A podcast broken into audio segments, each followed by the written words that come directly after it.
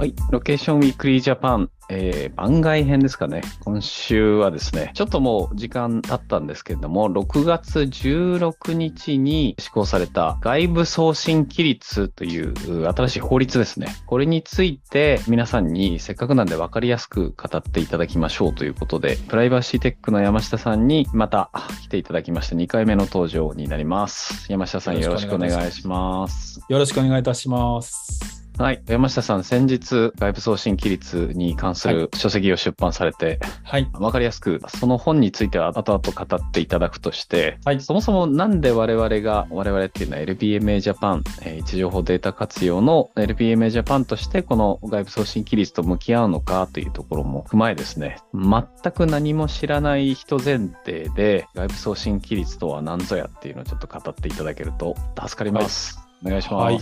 かりました。まず、この外部送信規律という法律なんですけども、総務省の電気通信事業法というものにぶら下がって、新しくできた法律になっているんです。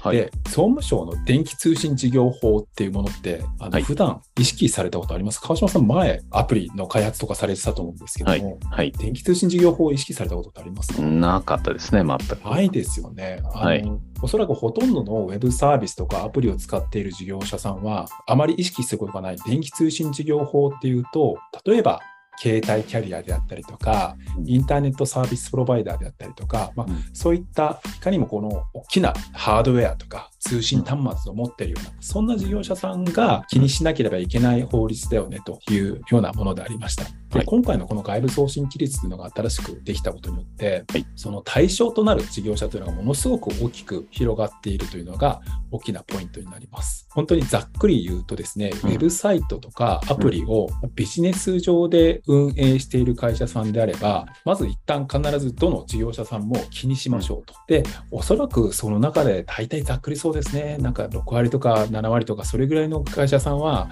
対応が迫られる事業者に該当するような、そんなものになってくるかなというふうに思っています。え、6割、7割の事業者が対象になるっていうのは、事業者って言ってるのは、会社として存在する何千何万の企業の6割、7割ってことですか、そうですね。ウェブサイトとかアプリを運営している事業者さんですね。なるほど。はい。はい。で、対象はそんな感じでドカンと増えましたと。はい。で、何をしなきゃいけないんでしょうか？はい。で、あまあ、6割、7割というふうに言ったんですけども、うん、もう少しこう細かく言うとですね、ウェブサイト、アプリ運営していると言っても、自分たちの情報を発信する目的、うん、例えば企業のウェブサイトであったりとか、自社の商品をただ宣伝するためにウェブサイトを運営しているようなケース。これは今回対象にはならないです。一方で、誰か第三者の通信を媒介介するであったりとか、うん、この時点でちょっと言葉が難しくなってきてるんですけど、何かの通信を途中で、えーと、仲介するような、例えばメッセージサービスであったりとか、うんうん、マッチングサービスであったり、うん、マッチングプラットフォーム的なサービスであったりといったような、そんなサービスが今回対象になってくるというようなものになっております。で、何をしなければいけないかというところで言うと、これかなり実はシンプルになっていていますと。で、言ってみれば、あの利用者に対して、このウェブサイトとかアプリがどこに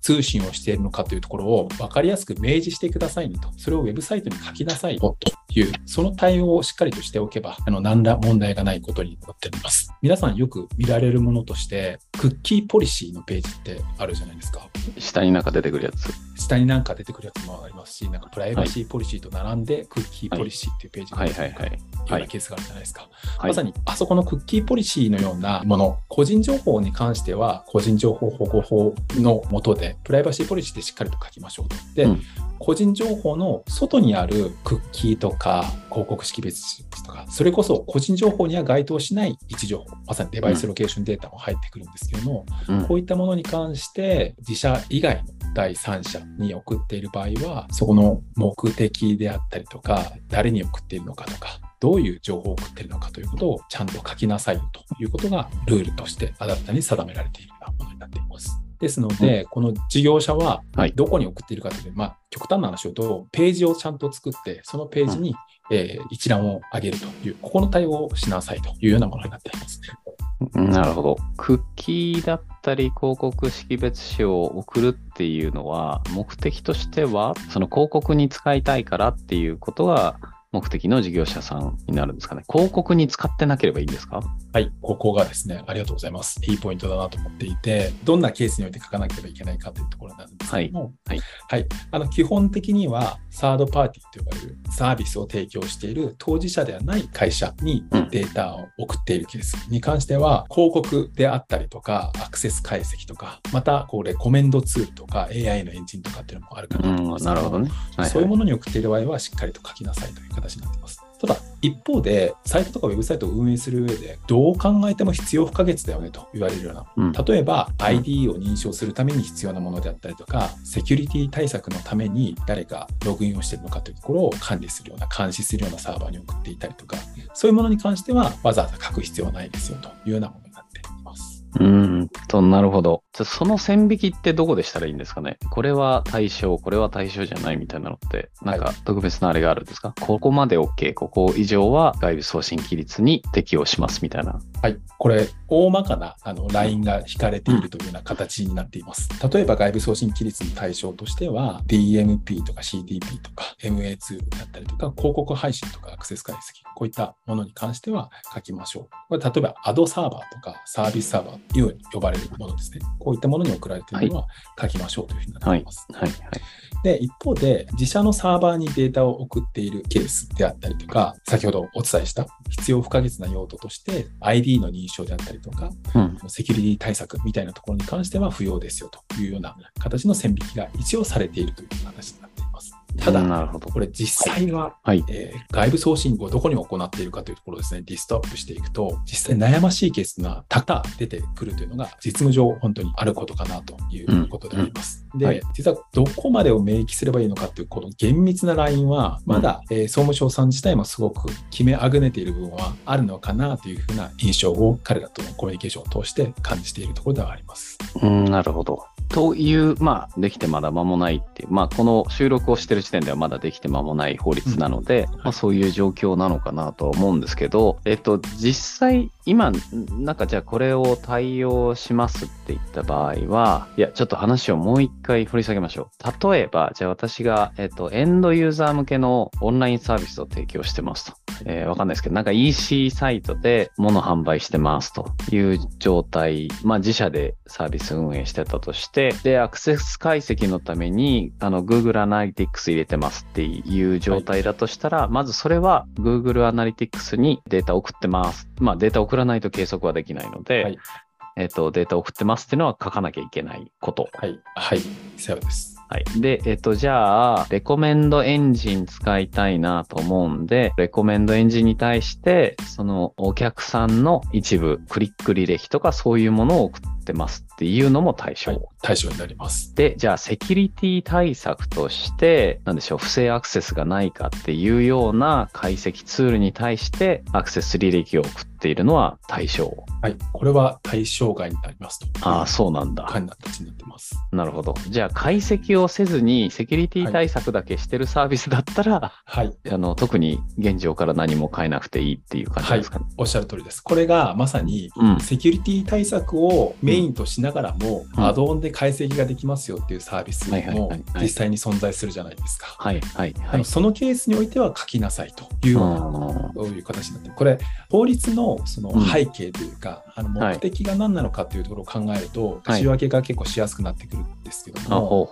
これはまさに利用者がこんなところに情報が送られてるなんて知らなかったとか、うん、こういうところに本当に送る必要あるのと、うん、送ってほしくないんだけどみたいなそういったなんか不安とか気持ち悪さっていうのがどうしてもあるというところが課題視をされていて、うん、じゃあそこに対してしっかりと透明性をまずは担保しようというところでできてきた法律になります。なので、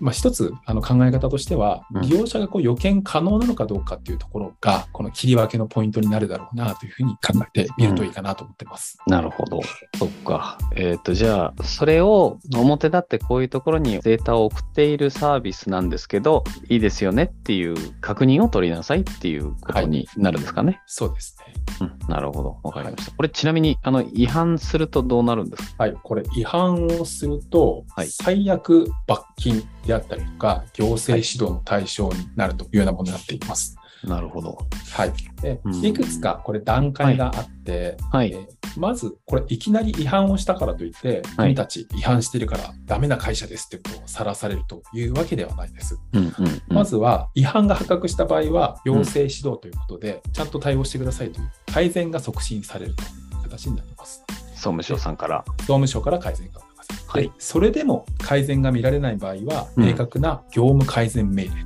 あのよく報道とかで見る、社名が報道されるような、そんな形になります。で、この業務改善命令にも従わない場合は、罰則として罰金が課せられるというような、そんなステップを踏んでいくというものになっています。なるほど。はい。まあだからそうですね、業務改善命令というか、行政指導が入った時点で名前が表に出ちゃうってことですね。そうですね。業務改善命令か。うん。だからまあそこを、そうなる前に、ちゃんと皆さん対応しましょうねっていうのが現状っていう感じなんですかね。はい、でもこれ、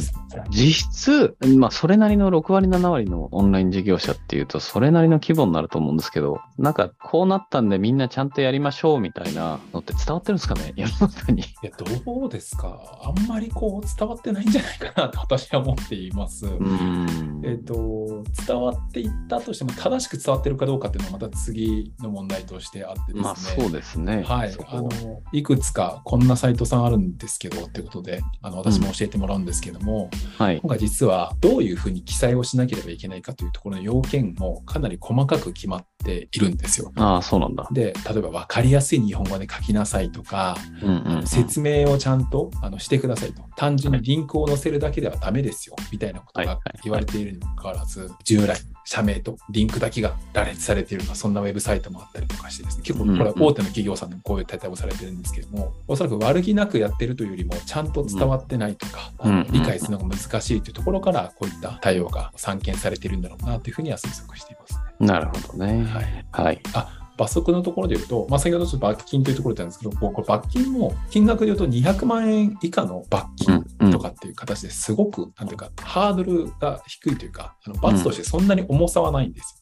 うんうんうん、気にするとしたら、まあ、レピュテーションリスクとして、先ほど業務改善命令として会社名がさらされることによるそのブランド基礎みたいな、はい、そこをどこまで気にするかっていうところがあるかなというふうに思います。はい、でここがまあ一つ EU の GDPR の規制とか罰則というところでいうと、EU の場合はですね、罰則、同じような法律があるんですけども、それに罰則した場合は、これ全世界での売上の最大4%、または2000万ユーロが罰金として課せられますよという、かなり厳しいルールになってるんですよね。だから2000万ユーロというと、単純計算20億以上っていう感じですよね。なるほどね。はいすごいね、規模としては。はい、で、まさにあの先ほどお話に出てきた、このウェブサイトにアクセスしたら、ポップアップとして、聞き取りますけど、どうしますかというバナー出てくるじゃないですか。あれはまさに EU の GDPR に対応するために、皆さん対応されているもので、これだけ厳しい罰則があるので、何としても対応しようという形で、あそこは皆さんこぞってあの対応されているというのが現状になりますね。なるほど。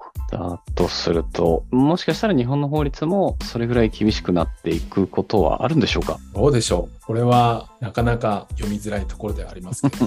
はい。ね、あまりこの、なんというか、データ取得するところでの制約というか、はい、やらなければいけないこと、あの手続きを多くしてしまうと、はい、まあ、その後、DX であったりとか AI を活用しようというところに結構足踏みをかけるようなことになりかねないかなで、ここは結構政府の方であったりとか、うん、AI 戦略会議の方々、皆さん結構やっぱりちゃんと理解をされていて、慎重に考えられているところかなというふうには思っているので、いきなりこうヨーロッパほど厳しい法律が課せられるかというと、この攻めの戦略とは逆行するので、そうはならないんじゃないかなというふうに私は思っています。なるほどね。わかりました。じゃあ、今まだ対応していない、または、とりあえず対応したみたいなオンライン事業者の方々に対して、なんかアドバイスというか、あればお願いします。はい。あの、対応自体はものすごくあのシンプルなんですけども、ただ、どうしてもめんどくさいとか、煩わしいというところがついて回るような形になっております。はい、であのもう法律の骨格というかどこまでやればいいかというところが結構明確になってきましたし、うん、どこにデータを送っているかというところさえしっかりと把握ができればあとはページを作るツールもあの出てきていますというか、あの、私の提供を間もなくしますので、そういったものを使っていただければ、もう本当に簡単に対応できるので、何かしら、あの、怒られるぐらいであれば、もうちゃっちゃっとやってますということを済ませておくというのがいいかなというふうに思っております。なるほどね。はい、ありがとうございます。えっ、ー、と、山下さん、これに関しての本出されたんですよね？はい。ちょっとじゃあ、せっかくなんで、バッチリ宣伝してください。あありがとうございます。なかなか拙い説明でやったんですけども、この外部送信規律スピード対応マニュアルという本をですね、7月27日に、えー、と日経 BP 社から発売をしております。かなりですね、図表とかもてんこ盛りで、どういった事業者が対象になるのかであったりとか、まあ、最後、どういった形でこの外部送信規律のページを書いていけばいいのかということだったりとか、各送信先ごとにどんな情報を盛り込めばいいのかというところ、本当に全ての情報を網羅しておりますので、ぜひ参考にしていただければなというふうに思っております。ありがとうございます。あと、はい、えっ、ー、と、8月中を予定しているんですけども、外部送信規律スピード対応ナビというウェブサイトですね、はい、公開する予定になっております。で、これが何かというと、まさに外部送信規律のページを作る際に必要な情報が集約されている Wikipedia の機能と、あとはこの外部送信規律のページ自体を作ることページジェネレーターというこの2つの機能を兼ね揃えたものになっておりまして、この2つの機能がもう完全に無料で使えるものになっております。で、ここでどこにデータを送っているかというところを選択していただけたら、必要な情報が全部出てきて、で、ページも作成して、そのページのタグを自社のウェブサイトに貼り付けてもらえば、それでも対応が OK というものになりますので、ぜひこちらも使っていただければと思っております。えー、そんな簡単なものを無料で提供してもらっちゃって大丈夫ですか、はいはい、こちらは本邦初だと思っておりますし、はい、誰もやれないかなと思ってますので、お面白い、はい、スタートアップならではの攻めとしてやっております。わ、はい、かりました。ちょっとじゃあ、その本の URL と、あの、ナビの URL は概要欄には貼っときますんで、はい。えー、お聞きの皆さん、もし、えー、ご興味あればというか、うちもやんなきゃなということであれば、あの、ぜひリンククリックして確認していただければと思います。はい。じゃあ、そんな感じですかね。はい。はい。じゃあ、今日は山下さんに外部送信規律について解説いただきました。どうもありがとうございます。ありがとうございます。